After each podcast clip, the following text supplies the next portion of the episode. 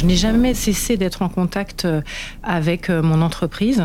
Et ça, je pense que c'est un point important, c'est-à-dire que c'était un choix personnel, effectivement, mais euh, j'ai réussi à avoir des points régulièrement avec des personnes des ressources humaines ou, ou, mon management et même des collègues. Ce qui fait que finalement, j'ai, malgré cette coupure de plusieurs mois et mon arrêt maladie, j'avais toujours un lien, toujours un contact. Et quand je suis revenue, ça s'est fait naturellement. Et hum, ça a été d'autant plus facile pour moi que j'ai eu beaucoup d'écoute au niveau de mon management de proximité, mais au niveau de la direction aussi. Et que dans l'entreprise où, je travaille, effectivement, il y a des choses qui sont mises en place pour accompagner euh, les collaborateurs qui ont eu à passer cette épreuve du cancer euh, et qui se sont absentés euh, pendant plusieurs mois. Et donc, bah voilà, on a ajusté ma mission, on a ajusté mon organisation du travail et tout ça m'a permis de reprendre, même si j'étais, comme je disais, fragilisée et que j'avais très peur de ne pas y arriver. J'ai senti qu'on était à mon écoute pour adapter au mieux, pour que je reprenne ma place, ou tout au moins une place, même si c'était pas exactement la même qu'avant, mais que je pouvais continuer à contribuer à l'entreprise, même dans un contexte un peu différent, et que ce serait transitoire et qui, voilà, on ajusterait le temps nécessaire.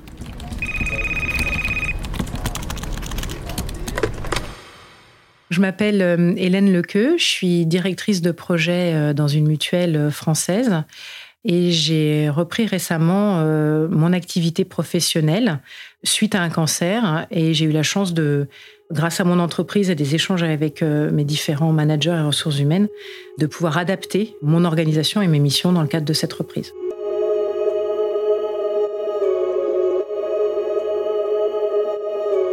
Comment reprendre le travail en situation de cancer? Comment pouvoir le faire en toute transparence alors qu'on a besoin de s'écouter et d'être écouté? Hélène partage son expérience.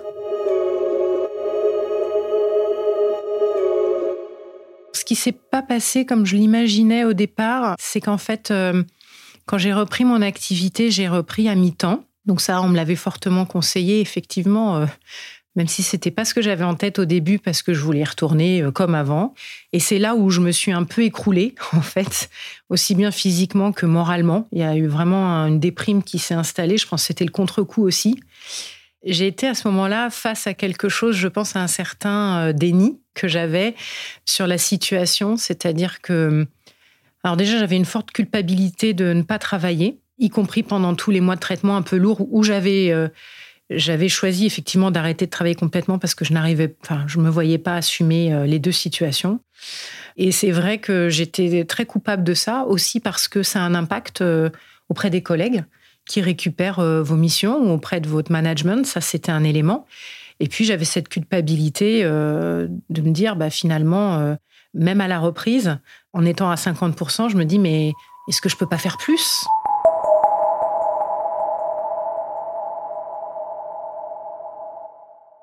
C'est vrai qu'au bout d'un mois de reprise, j'ai demandé, euh, en étant voilà avec euh, mes interlocuteurs RH et mon manager euh, de proximité, j'ai demandé voilà aujourd'hui je, tiens, tiens pas, ça tient pas cette organisation.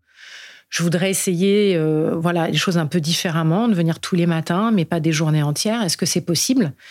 Et ça, ça m'a coûté de le demander parce que je suis pas habituée à ce qu'on organise la vie professionnelle par rapport à mes besoins personnels. Je fais plutôt l'inverse.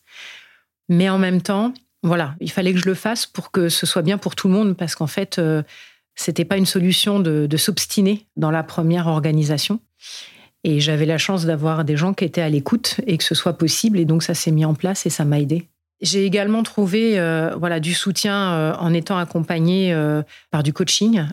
Et ça, c'est vrai que ça m'a aussi aidé à être à l'écoute de mes besoins et à oser dire les choses auprès de mon employeur. Je suis pas sûre que j'aurais oser autant m'exprimer et être en transparence si j'avais pas eu cette aide. Mais néanmoins, c'était un élément important et de pouvoir continuer à, contribuer, de retrouver les collègues et de retourner au travail, de se rendre compte de ce qu'on peut faire, de ce qu'on peut pas faire. Bah, on est au devant de la réalité, des faits. On n'est pas isolé chez soi euh, et on, se rend compte un peu. Voilà, on retourne dans la vie active et ça, c'est un point euh, qui m'a aidé et qui m'aide toujours, effectivement, même si euh, je suis encore dans une phase de transition. Et il y a un moment donné, je sais que quand j'ai repris, j'ai me suis posé la question parce que c'était dur au début si j'avais pas repris trop tôt et les médecins me disaient qu'effectivement j'avais repris assez vite et en fait euh, j'ai pas du tout regretté parce que ça a été pour moi un mécanisme de reconstruction aussi.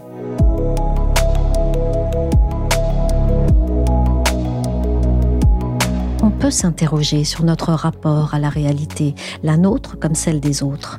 On peut la fuir, mais elle nous rattrape immanquablement. Et puis un jour, la parole se déverrouille, enfin, et ça fait bouger les choses. Je suis Michel Varnet, vous écoutez Et moi, un podcast des échos. Retrouvez les épisodes précédents de Et moi sur les évolutions de la société et de la vie au travail sur les plateformes de podcast.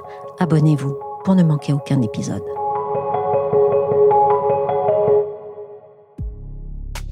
De près ou de loin, le sujet du cancer nous concerne tous.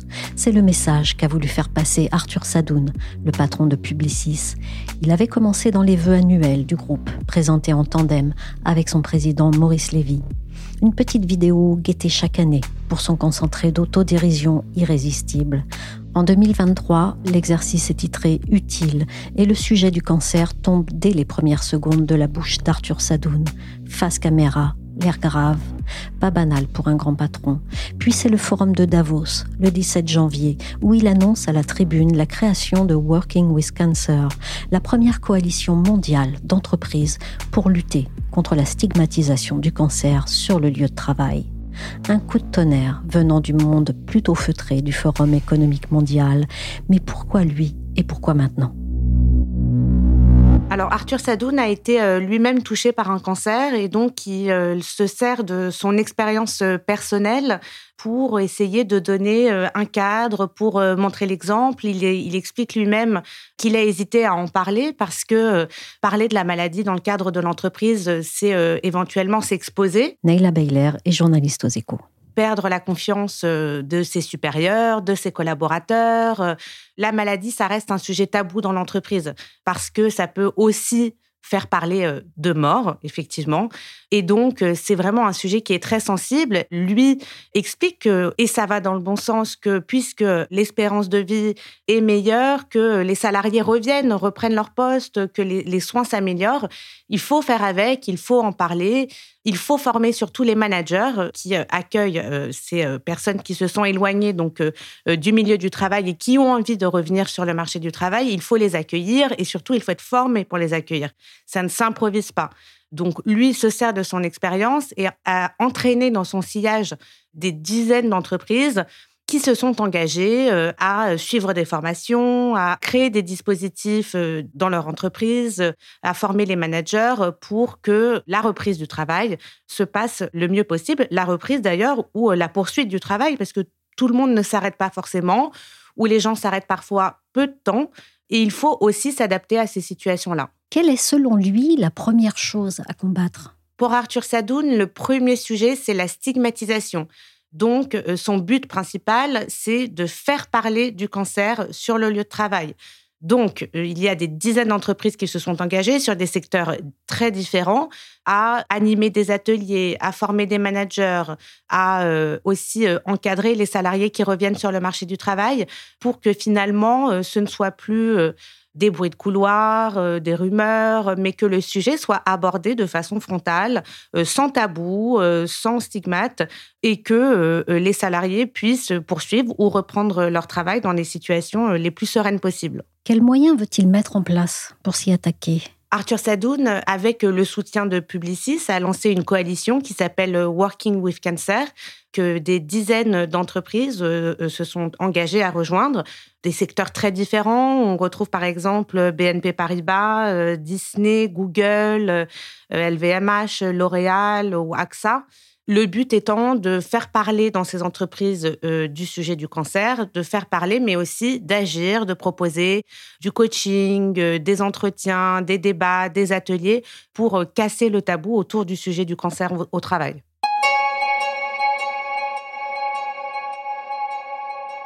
Dans la mise en place de ces dispositifs, être salarié d'un grand groupe ou d'une PME fait-il la différence? Effectivement, dans les grandes entreprises, les process sont déjà euh, relativement rodés, que ce soit euh, la visite de pré-reprise, le temps partiel thérapeutique. Il y a souvent euh, derrière des grosses équipes RH qui peuvent aider à l'implémentation de ces dispositifs. C'est toujours plus facile dans une grande entreprise où les gens sont bien formés, bien informés, ont toutes les informations entre les mains et peuvent les déployer en, en ruissellement vers tous les salariés. C'est plus compliqué, par exemple, pour euh, les indépendants qui ont vraiment du mal à, s'arrêter, à mettre euh, leur carrière entre parenthèses, euh, le temps d'un traitement, par exemple. Pourtant, il y a aussi des dispositifs qui existent pour eux, mais l'information a du mal à circuler. Il existe de plus en plus d'associations, justement, qui aident à faire circuler l'information, qui expliquent aux indépendants comment faire des démarches administratives, comment s'adresser, par exemple, à l'URSSAF s'ils veulent avoir un petit peu de délai de paiement sur euh, certains euh, process. Euh, mais c'est vrai que c'est vraiment les indépendants ont l'impression ou, le sont peut-être plus démunis par rapport à ces situations parce qu'ils sont entre guillemets lâchés dans la nature et que l'information a plus de mal à circuler.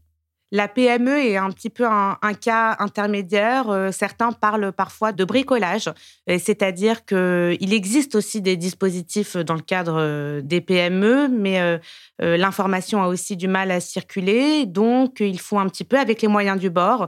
Et on a l'impression, en tout cas, les, retours sont plutôt bons. On, dit souvent que le, bricolage fonctionne aussi et que, en fait, avec un petit peu de bonne volonté, les PME euh, arrivent à euh, accueillir du mieux possible les salariés qui restent ou qui reviennent à leur poste. Mais voilà, avant même de parler d'aménagement ou d'organisation, il faut savoir qu'un salarié sur deux en situation de cancer dit avoir peur parler à son employeur. C'est ce que révèle une étude d'Opinion Way pour Cancer at Work. Un fait que l'action d'Arthur Sadoun veut faire reculer. Il n'est pas le seul. Nathalie Vallée-Renard est directrice d'entreprise et cancer qu'elle a cofondée il y a dix ans. Je lui ai demandé à quoi elle avait voulu répondre avec cette association.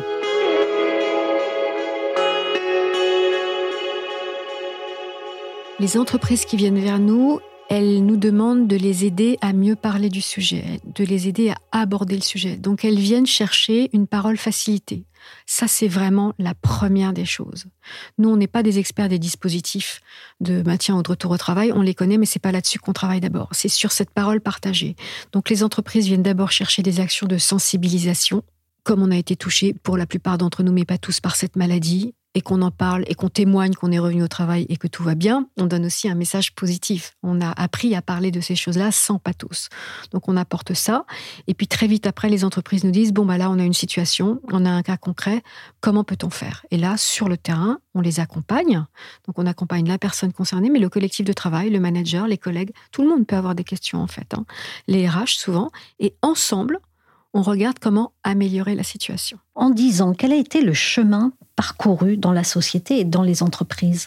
Il y a 20 ans, 30 ans évidemment, on n'aurait jamais pu parler de ce sujet-là. Depuis 10 ans, ce qu'on voit, c'est qu'il y a un club d'entreprise qui est porté par l'Institut national du cancer, quand même quelque chose d'assez fort, et qu'on a, en tout cas dans les grandes entreprises, une véritable attention maintenant à ce sujet, qui va s'exprimer notamment au travers d'accords handicap, mais pas que. Le cancer est devenu une des maladies chroniques, si ce n'est la maladie chronique la plus présente en milieu professionnel, dont il faut s'occuper, puisqu'on a quand même 80% des salariés concernés par cette maladie qui reprennent une activité dans les deux ans. Et ça oblige, le nombre quelque part, oblige les entreprises à se saisir de cette situation. Donc il y a vraiment eu un mouvement d'ouverture des entreprises sur ce sujet, un mouvement qui n'est pas terminé, euh, qui mérite d'être augmenté et notamment euh, qu'il faudrait étendre aux plus petites entreprises. Quel a été votre ressenti par rapport à cette prise de parole d'Arthur Sadoun, le patron de Publicis? Bah, j'ai à la fois été euh, émue parce que j'ai senti un témoignage euh, vraiment authentique. Et puis euh, j'ai aussi été ravie de, cette prise de parole qui continue à mettre l'accent sur un sujet qui quand même nous tient tous à cœur. Et, après, euh, j'aurais simplement aimé peut-être qu'Arthur Sadoun euh, puisse parler davantage des entreprises déjà engagées, de l'Institut national du cancer déjà engagé sur cette problématique. Voilà, puisque tout ne démarre pas de la parole d'Arthur Sadoun. Il s'inscrit lui-même dans un mouvement plus large. Il lui apporte énormément et c'est tous ensemble, en fait, qu'on va continuer à améliorer euh, les situations des personnes concernées par cette maladie et répondre aux problématiques de l'entourage professionnel. Oui, parce que vous, vous êtes sur ce dossier depuis dix ans. Qu'est-ce qui résiste dans les entreprises dans la prise en compte ou la prise en charge d'un salarié en situation de cancer Alors, je pense qu'il y a deux éléments qu'on peut noter. Ce qui résiste, déjà, c'est une question de disponibilité. C'est-à-dire, à force de d'être obsédé par les nombres, par les reportings, par les réunions, etc., je ne sais pas quel est le temps que l'on a à accorder véritablement à l'humain, à celui qui est à côté de nous et qui souffre. Parce que c'est ça, moi, je trouve que le cancer appelle, et c'est le, joli côté de cette maladie grave, c'est que pour peu que l'on soit vraiment touché, que l'on accepte d'être touché et affecté, on parle d'humain à humain. De cœur à cœur, on pourrait dire, même si l'entreprise va avoir du mal avec ces mots-là, mais on parle de cœur à cœur. Et ça, ça fait du bien. Ça aussi, ça soude le collectif. Alors, il est écrit sur le site de votre association que l'entreprise doit aujourd'hui professionnaliser sa démarche d'accompagnement. C'est-à-dire, comment peut-elle le faire? Alors, on a euh, dans les grandes entreprises, donc disons celles qui ont plus de 250 salariés, il y a des responsables mission handicap dédiés. Pas forcément dédiés à 100% à ces situations de handicap, mais qui s'occupent quand même de ces questions-là. Il y a des accords handicap. Mais il faut dépasser les accords et la loi. Et je pense que dans la question de l'accompagnement, il faut réfléchir. Quand un salarié est touché par une maladie grave, cancer ou autre chose, tout autre accident de vie, hein, quand on s'absente de l'entreprise un certain temps au-delà d'un mois, deux mois, qui est quand même significatif. Je pense qu'il faut recevoir les salariés, il faut pouvoir discuter avec eux de ce qui s'est passé en respectant les niveaux de confidentialité, mais initier peut-être systématiquement un entretien et pas un entretien de retour si la personne revient au bout de quatre mois ou cinq mois ou six mois. Non, le, le, temps, plus le temps passe, plus la difficulté est grande sans doute, mais quelqu'un qui s'absente, qui a un arrêt maladie pour au moins deux mois, c'est quand même pas rien. Donc, je pense qu'il faut mettre en place systématiquement des entretiens par le manager et ou par les RH pour accueillir, essayer de comprendre ce qui s'est passé, où en est la personne et de quoi elle aurait besoin. Certaines entreprises ont prévu ça dans des dispositifs d'accompagnement du retour au travail, mais elles ne le mettent pas en place. Elles ne le mettent pas en place parce qu'encore une fois, elles n'ont pas le temps. Donc si on en est à développer des politiques de responsabilité sociale des entreprises, il faut être absolument cohérent et déjà appliquer ça pour nos salariés en interne avant d'aller s'occuper de ce qui se passe à l'extérieur.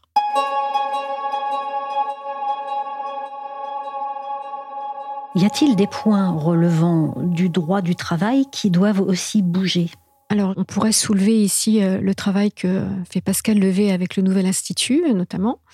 Dans ses travaux, Pascal a remarqué, euh, on l'a tous remarqué, que de nombreuses personnes en arrêt maladie travaillent pendant l'arrêt maladie, ce qu'elles n'ont pas le droit légalement de faire. Elles ne travaillent pas parce que leur employeur les oblige à travailler, elles travaillent parce qu'elles ont envie, parce qu'elles ont besoin de travailler. Elles ont besoin de continuer à sentir qu'elles ont une utilité sociale, qu'elles ont une place dans le milieu professionnel. Elles travaillent peut-être peu, peut-être que c'est deux heures dans la semaine, peut-être que c'est deux heures tous les deux jours. Voilà, c'est très aléatoire.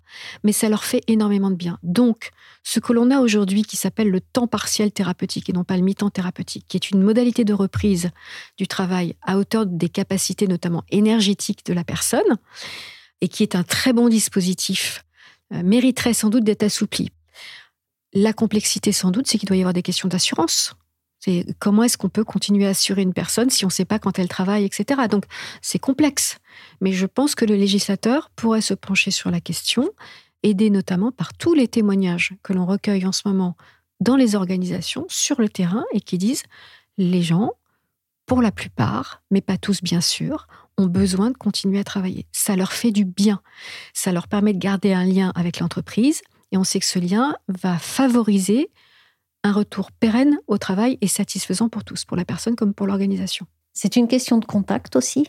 Pendant longtemps, on a cru qu'on ne pouvait pas rentrer en contact avec son salarié pendant un arrêt euh, maladie. Et les entreprises craignaient d'être accusées de harcèlement moral si effectivement elles appelaient, si elles écrivaient, si elles rentraient en contact avec leurs salariés. Ça a changé. On a l'évolution de la loi santé au travail cet été en août 2022 qui permet d'avoir un entretien de liaison donc pendant l'absence pour favoriser la reprise du retour. Mais moi je dis que en dehors de l'organisation du retour au travail, est-ce qu'on peut pas juste adresser un message pour dire on pense à toi. Si tu as besoin de quoi que ce soit, on est là. Voici les numéros utiles. Je te rappelle, le service santé au travail, les RH, moi-même, etc. Nous sommes à ta disposition. Je pense qu'il faut aller vers le salarié tant qu'il ne nous dit pas de ne pas le faire. S'il lui dit je ne veux surtout pas ou je ne veux plus de contact, je me consacre à mon combat. Pour le reste, je vous oublie. On respecte à 100%.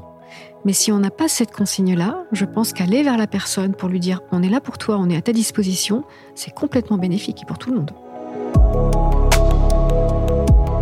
Merci à Nathalie Vallée-Renard, directrice de l'association Entreprises et Cancer. Merci à Neila Bayler, journaliste aux échos. Et merci à Hélène Lequeux pour son témoignage. Le podcast et moi, c'est terminé pour aujourd'hui. Il a été réalisé par Willy Gann. Retrouvez-nous sur Apple Podcast, Podcast Addict, Castbox, Deezer, Spotify ou Amazon Music. Et si vous voulez nous partager, donner des likes ou des étoiles, ça fait toujours plaisir. Pour l'actualité, c'est chaque jour sur leséchos.fr ainsi que dans la story.